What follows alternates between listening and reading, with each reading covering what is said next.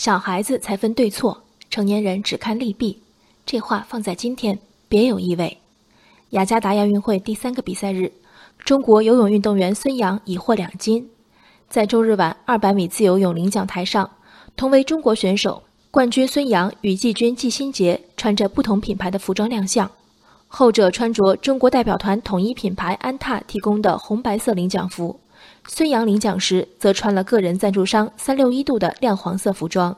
昨天，安踏对此严厉声明，按契约要求和国家代表队统一形象要求，运动员在登上领奖台时必须统一着装官方领奖服。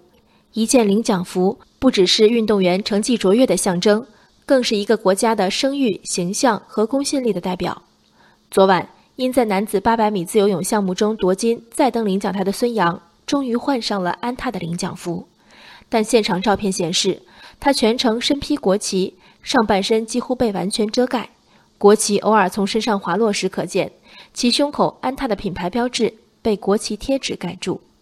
孙杨的选择和安踏的声明引发的舆论，莫不毁誉参半。安踏敦促，个人利益绝不能凌驾于国家利益之上。到没到国家利益的高度，见仁见智。利益二字却是实实在在的痛点。赞助服装的安踏寄望中国运动员有上佳表现，尽可能增加品牌标志的曝光机会。而孙杨个人的赞助商何止翘首期待金牌，他的一举一动、一笑一骂，都成为和品牌形象深度捆绑的砝码。都是花钱买代言，都是商业利益，一家就比另一家高明吗？所谓契约精神，究竟指的是哪一份契约？事实上，集体与个人赞助商冲突的烦恼源远流长。以国旗为领奖服也并非孙杨原创。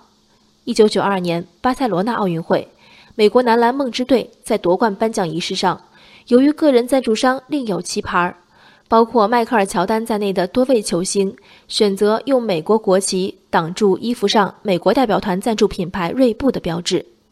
孙杨与乔丹的相似之处在于对赞助商利益的惦记和曲线救国的极致，不同之处则是穿着个人赞助商的服装领奖这样明显与团队纪律相悖的选项，从未被纳入过乔丹的考虑。哪怕是高度商业化的项目，运动员仍需考虑作为团队一员出现时的形象。与商业品牌的合作是契约，代表一国出征时，最飘忽的“国家”二字、集体二字。何尝不是另一种契约？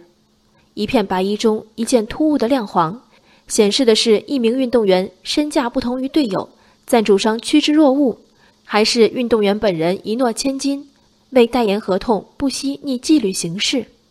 如果一份契约的履行需以另一份契约的损伤为代价，以信易信，意义何在？说到底，利益。我相信。没有哪名运动员的赞助合约会白纸黑字的要求，代表国家参加比赛时必须弃穿国家队服，只穿品牌服装。无论运动员的经纪人还是品牌法务，都不会傻到把自己推进这险见的漩涡。那么，运动员自己呢？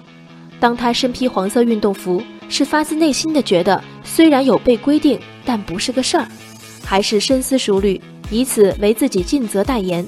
并在续约时给己方加码的论据。人生海海，见微知著。我是静文，往期静观音频，请下载中国广播 APP 或搜索微信公众号“为我含情”。